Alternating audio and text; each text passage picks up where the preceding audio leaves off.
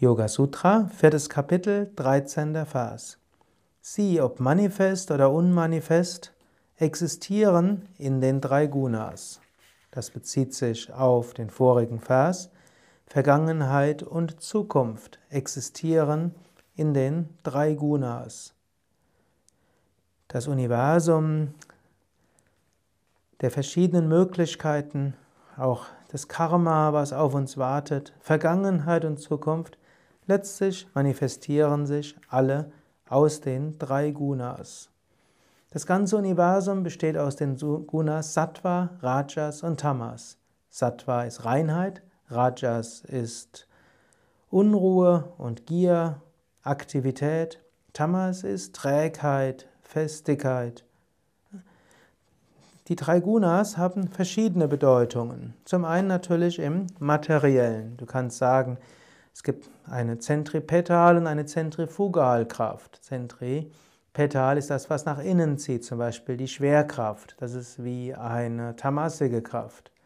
Es gibt Zentrifugalkraft, hm, die dazu führt, dass Objekte weggehen wollen. Also nicht wirklich wollen, aber hm, zum Beispiel die Strahlen der Sonne, die haben eine Zentripetalkraft. Sie gehen weg von der Sonne.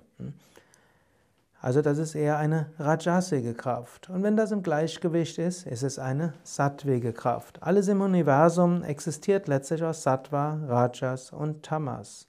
Aber nicht nur alles im Universum. Wichtiger als das große Universum ist ja auch das kleine Universum. Also zum Beispiel der menschliche Geist. Auch dort, alles besteht aus Sattva, Rajas und Tamas. Krishna in der Bhagavad Gita empfiehlt ja, dass du dein Leben sattwig gestaltest, ohne daran zu hängen. Du lernst sattwig dich zu ernähren, also keine Tiere zu töten, dein Bewusstsein nicht, dich zu, nicht zu benebeln mit Drogen oder Alkohol.